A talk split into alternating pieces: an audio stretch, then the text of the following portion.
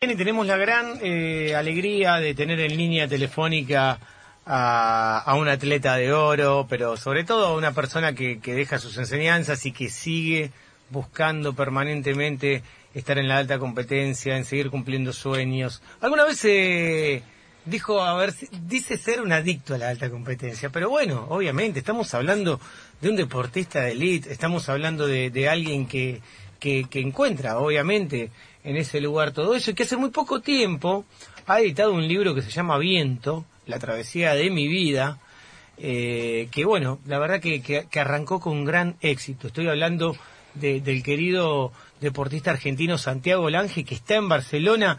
¿Cómo te va, Santiago? Juanqui Jurado te habla desde la radio del deporte. ¿Cómo andás? Hola, ¿qué tal, Juanqui? ¿Cómo andás? Todo bien, por suerte. Qué alegría escucharte, che. Gracias por estar acá. Hace bastante tiempo que te queríamos y, y obviamente eh, con la proximidad que tenemos de los juegos y demás, queríamos saludarte porque sabemos que, que se van metiendo en la competencia, que la cabeza obviamente eh, cada vez te da margen para menos, distracciones y demás, pero debes estar con mucha, con mucha ansiedad, ¿o no? ¿Es así? Es exactamente así, sí, ah, la verdad se, que se ya, ya, una, eh, ya llega el momento de, de, desconectarse de todo y solo estar focalizado en lo que estamos haciendo, los momentos lindos, así que estamos ya en exactamente como vos lo describiste. Sí, bueno, ahí está bien que se limpie la cabeza, ¿viste? Hay que limpiar el panorama, ¿viste? Dicen que, que muchos de los atletas de, de grande competencia tienen como un momento de lucidez en donde la mente se pone en blanco, ¿viste? Un, un, un, jugador de fútbol cuando va a patear un penal, un beisbolista cuando, cuando va a batear eh, o cuando va a lanzar, eh, y que hay un Es momento verdad. donde la cabeza ¡zac! hace así y, y los atletas de alta competencia lo logran, ¿viste? Se ponen en blanco. No hay nada de afuera que, que a ellos los mueva. Están metidos en su, en su deporte, en su corazón y en su mente. ¿Te pasa eso cuando estás navegando? Sí, absolutamente, sí. Es- son, creo que por eso me gusta tanto, porque es la, actividad que hago en mi vida que me desconecta con todo de una manera especial. Claro, claro, claro. Y vos dijiste ser eh, como una especie de adicto a todo esto. Vos lo sentís de esta manera, pero lo dijiste de manera graciosa, pero a la vez eh, lo- No. uno lo- se lo pone a pensar, ¿me entendés, Santiago? Eh, sí, no sé exactamente la definición de adicción, pero sí, me gusta mucho lo que hago. Eh, Claro. eh, y sí, estoy enganchado, me gusta, me gusta entrenar todos los días, me gusta competir, eh, nada, todo el proceso que te lleva a estar preparado para unos Juegos Olímpicos es parte de mi vida y, y lo disfruto, lo sigo, me, em- es más, me asombro seguir disfrutándolo, ¿no? Porque obviamente soy consciente que dejo cosas de lado, pero es lo que me gusta hacer. Hace muy poquito salió Viento, eh, titulado como La travesía de mi vida, que es tu libro que, que Nicolás Casese te ayudó a contar tu vida y a contar lo que vos querías eh, realmente en este libro. ¿Qué, ¿Qué fue lo que más te sorprendió en esta travesía, vamos a llamarlo? Vamos a hablar de travesía. Esa travesía de sacar los sentimientos y, y ponerlos en un papel. Eh, la verdad que fue un proceso muy difícil para mí, primero porque me ofrecieron hacer el libro, dije que sí, un poco inconsciente y después me fui dando cuenta de lo difícil que iba a ser. Es más, cuando Nico me presentó los primeros capítulos, los dos primeros capítulos, no no estaba de acuerdo con nada. Así que después de hacer no sé cuántas entrevistas, que creo que fueron como 23 entrevistas, eh, digo, uy, ¿cómo hacemos esto?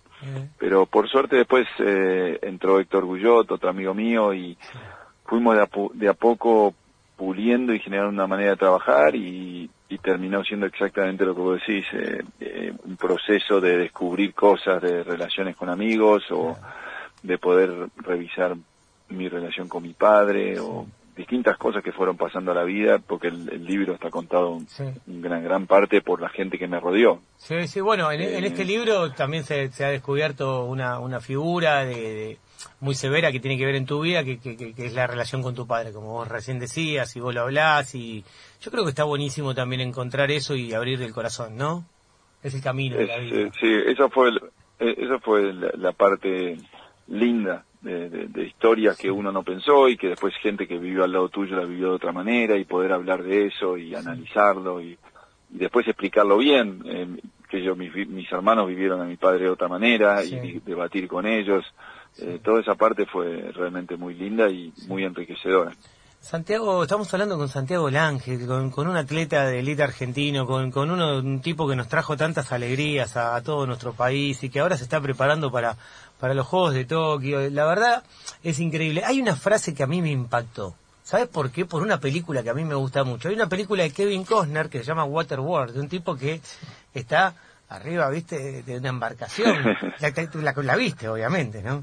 Sí, sí, sí. Bueno, esa película eh, a mí siempre me, pareció fantástica porque es, como un mundo apocalíptico y un tipo arriba de su embarcación tratando de sobrevivir en, alta mar, ¿no? Eh, pero está él solo. Y él solo, el carácter le va cambiando a lo largo de estar tanto tiempo solo, arriba de, la embarcación, arriba del agua. Y vos un día tiraste una frase en un en una nota con que le, que le diste a Fernando a, Biancucci, creo que era, de Telam, que dijiste, el viento me formó como persona. Eh, eh, el deporte, el viento, todo lo que vos sentís, la embarcación, eh, tiene que ver con tu carácter, con tus cosas. esas cosas se te van metiendo en la vida así como para siempre, que, que, son rituales y cosas. Absolutamente, creo que, en nuestro caso, creo que cualquier deportista, el deporte nos ha formado mucho como persona, ¿no? Porque son muchas horas muchas emociones, eh, muchas correcciones a tu personalidad para tratar de rendir mejor. Y en nuestro caso que jugamos con la, como con la naturaleza que, que te enseña otro aspecto, ¿no? Nosotros tenemos por un lado la competencia con uno mismo para ser mejor, la competencia con los rivales y después eh, el lidiar con el mar o con el viento que, que es la naturaleza y que es muy caprichosa en un punto, ¿no? Y que te juega malas pasadas, a veces te juega buenas pasadas y eso sí puedo afirmar que es así. Yo siento que el deporte y, la naturaleza me han formado como persona, sin lugar a dudas. Está muy bien. Es, distinto cuando ya tenés tanto, tanta, tanta experiencia, eh, llegar a un juego, a este juego que al final, bueno, todos robando que, se haga, que, después de todo esto, de todo lo que nos toca vivir, de lo que estamos atravesando, de lo que está pasando en el mundo, tanta angustia, ¿no? Tanto, tanto dolor, tanta pérdida. Y, los juegos, el deporte siempre sigue mostrando que, nos hace bien a la vida, nos atraviesa la vida. Y, es lindo que se estén dando lo, que se estén jugando los deportes, porque nos hace bien a la gente, a la gente le hace bien en general. Dios quiera, Dios quiera que los juegos, para nosotros es dificilísimo, eh, van a ser unos juegos muy diferentes y, es, te diría, lo, hoy por hoy lo, lo que espero que nos juegue a favor en nuestro caso es la experiencia, porque en nuestra metodología siempre somos el equipo a nivel mundial que antes llega o que más horas pasa en, el lugar de los juegos. Eh, yo para competir contra mis rivales más jóvenes tenemos que hacer cosas diferentes y una es esa y bueno, ahora se está hablando que vamos a poder llegar solo 15 días antes de los juegos, que, nos parte al medio. Y bueno, tenemos que ser creativos para cambiar cosas que venimos haciendo en, hace muchos Juegos Olímpicos que nosotros creemos en ellas obviamente y que son fundamentales para nuestra preparación, que ahora por culpa del, por la razón del mundo en que vivimos del COVID, no la vamos a poder hacer. Y bueno, tenemos que tener la calma y buscar otras herramientas para suplantar eso. Eh, así que un desafío muy grande y como vos decís, no hay que quejarse porque todos estamos viviendo algo muy especial con todo lo que está viviendo el mundo, ¿no? Claro. Santiago, ¿cómo estás? Eh, te quería preguntar, ¿cómo se prepara un competidor olímpico, un deportista olímpico en estos cuatro años, ¿no? Para llegar de, de un juego al otro, ¿qué, cómo, ¿cómo es la vida y la preparación? es, un camino eterno, me pasa un poco eso, que es como cada cuatro años, o sea, obvio me imagino que hay competiciones intermedias, en muchos deportes las hay, eh, eh, lo, entiendo, pero bueno, por ahí en, el de ustedes hay ahí un poco de desconocimiento, es una vida cuatro años. varias vidas. Claro, varias vidas. Por eso. Es, lo, es, lo que, la verdad que es una muy buena pregunta porque eh, a mí personalmente es lo que más me atrae a seguir compitiendo porque es como que te planteas un objetivo a cuatro años y eh, lo que importa es eh, tu planificación de cómo haces para que dentro de cuatro años, o en este caso el 23 de julio, estés a tu máxima expresión como equipo, que el equipo ese día es cuando tiene que rendir. Lo que pasa entre medio eh, es menos importante, ¿no? Entonces, toda la puesta a punto como atleta, como equipo, como eh, toda la parte, en nuestro caso, de, la puesta a punto del barco, a mí me apasiona eso, de, que que vas armando un rompecabezas que tiene que estar lleno el 23 de julio, no te sirve que esté lleno o más tarde o antes. Claro. Eh, y eso es una parte muy interesante, eh, muy apasionante y, bueno, básicamente nosotros, yo cuando empiezo, empiezo el ciclo olímpico te planteas una hoja de ruta de cuatro años que sabes que entre medio vas a tener que clasificar a, tu país y que vas a tener que tener un pico de rendimiento seguro ahí, otro pico de rendimiento para ser el elegido de Argentina eh, los distintos selectivos que tenés que cumplir para poder llegar a unos Juegos Olímpicos. Y, y después obviamente que vas eh, tener distintas etapas, depende de cada ciclo olímpico diferente, depende del equipo que formes y estás buscas ejemplos para poder tener picos de rendimiento y saber que son como exámenes que te vas poniendo para saber poder analizar tu performance y saber qué tenés que corregir, ¿no? Y como dijimos al principio de la nota, ahora estamos en en menos de 120 días, donde cada decisión que tomamos va a tener una repercusión en nuestros resultados seguro, así que son días espectaculares, eh, lindos, porque yo creo que hoy en día en el, en el deporte de alto rendimiento todo pasa antes. Eh, lo que ustedes ven por televisión de unos Juegos Olímpicos nuestros es simplemente la ejecución de lo que preparamos en estos cuatro años. Claro, claro. Entonces, eh, para nosotros los Juegos son hoy. Hoy, hoy en el entrenamiento que hagamos hoy o en lo que estamos trabajando los barcos acá en Barcelona, si nos equivocamos en algo, eh, puede ser que nos aleje muchísimo de la medalla. Entonces, hoy es donde tenés que, como deportista, saber que los juegos son ahora. Eh, y es, es, es, lindo sentir eso cuando te despertas a la mañana, saber que hoy tenés que rendir porque, eh, porque tiene un impacto. Sí sí sí, sí, está buenísimo. Y la verdad, me parece, Santiago, eh, te queremos agradecer por, por acompañarnos, por, por darnos estos minutos allá desde Barcelona y, y también aquí en la Radio del Deporte, tu palabra, la de un atleta de oro, la de un atleta que estamos esperando volver a ver, eh, volver a reencontrar, emocionarnos con vos. Yo creo que eso van a tener estos juegos, ¿eh? Eso van a tener estos juegos. Una emoción a flor de piel van a tener estos juegos, pase lo que pase. Y... Sí, yo, yo estoy de acuerdo. Mira, ahora acá en Barcelona tengo a mi hijo que es músico y el otro día dio un conciertito que era para 15 personas porque no se puede más. Y, y te das cuenta la necesidad que tiene la gente de esas cosas, ¿no? de, cualquier cosa nos emociona muy grande, así que me imagino que los Juegos Olímpicos, si logramos que se hagan y que sean más, que se puedan ver y que la gente pueda tener las emociones de una entrega de premios o una ceremonia de, apertura, eh, estoy de acuerdo con vos que van a pegar muy fuerte. No tengo duda porque antes eh, eh, una comida con alguien, con cualquier persona que, compartías, era algo, viste, que nosotros era una casualidad, bueno, estamos comiendo, viste, listo, algo más del día, viste, como respirar.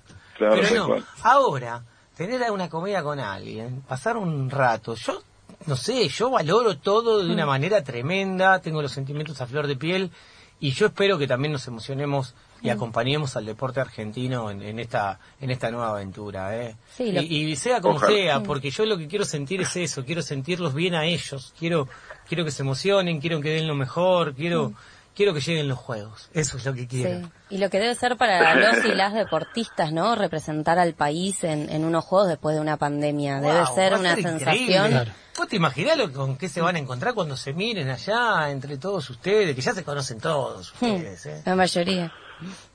Sí, imagínate, nosotros el último torneo que pudimos competir fue en junio del año pasado, agosto del año pasado, y va a ser nuestro último torneo antes de los Juegos. Imagínate lo especial que va a ser. Va a ser los Juegos después de un año de no competir. Hay, eh, muy fuerte. ¿Hay algunos de alguna actividad que, que, son muy, muy distintos a, a, ustedes, eh, a, los navegantes, a a, Creo que nosotros somos bichos más raros que hay. ahí van los, de, ahí van los del bote. ahí van. Nosotros somos los que, lo que nos, eh, estamos, entrenamos solos, no tenemos tribuna, eh, tenemos que andar armando y desarmando barcos, después nos vamos a encontrar arriba de una bicicleta. Eh, todo es mega complejo y, y, somos bichos raros. Igual los bichos de agua se acercan, ¿no? Ustedes los bichos de agua se acercan me imagino, ¿no? ¿Qué habrá por allá en Japón, no? Eh, los que son de agua un poco más cerca de ustedes están, ¿o no? Sí, sí, por supuesto. Sí, Bueno, va, bien, va bien, va bien. Eh, Santiago, espero que, que, vaya todo bien. Te deseamos lo mejor. Sabes que, que, que obviamente sos un orgullo para todas las argentinas, para todos los argentinos, eh, un deportista alucinante Eh, y bueno, eh, con, que con esta edad seguís eh, con, ansiedad, seguís eh, buscando superarte, eh, seguís buscando logros, eh, estás todo el tiempo permanentemente pensando en eso. La alta competencia no, nos da esas alegrías con los deportistas como ustedes, históricos.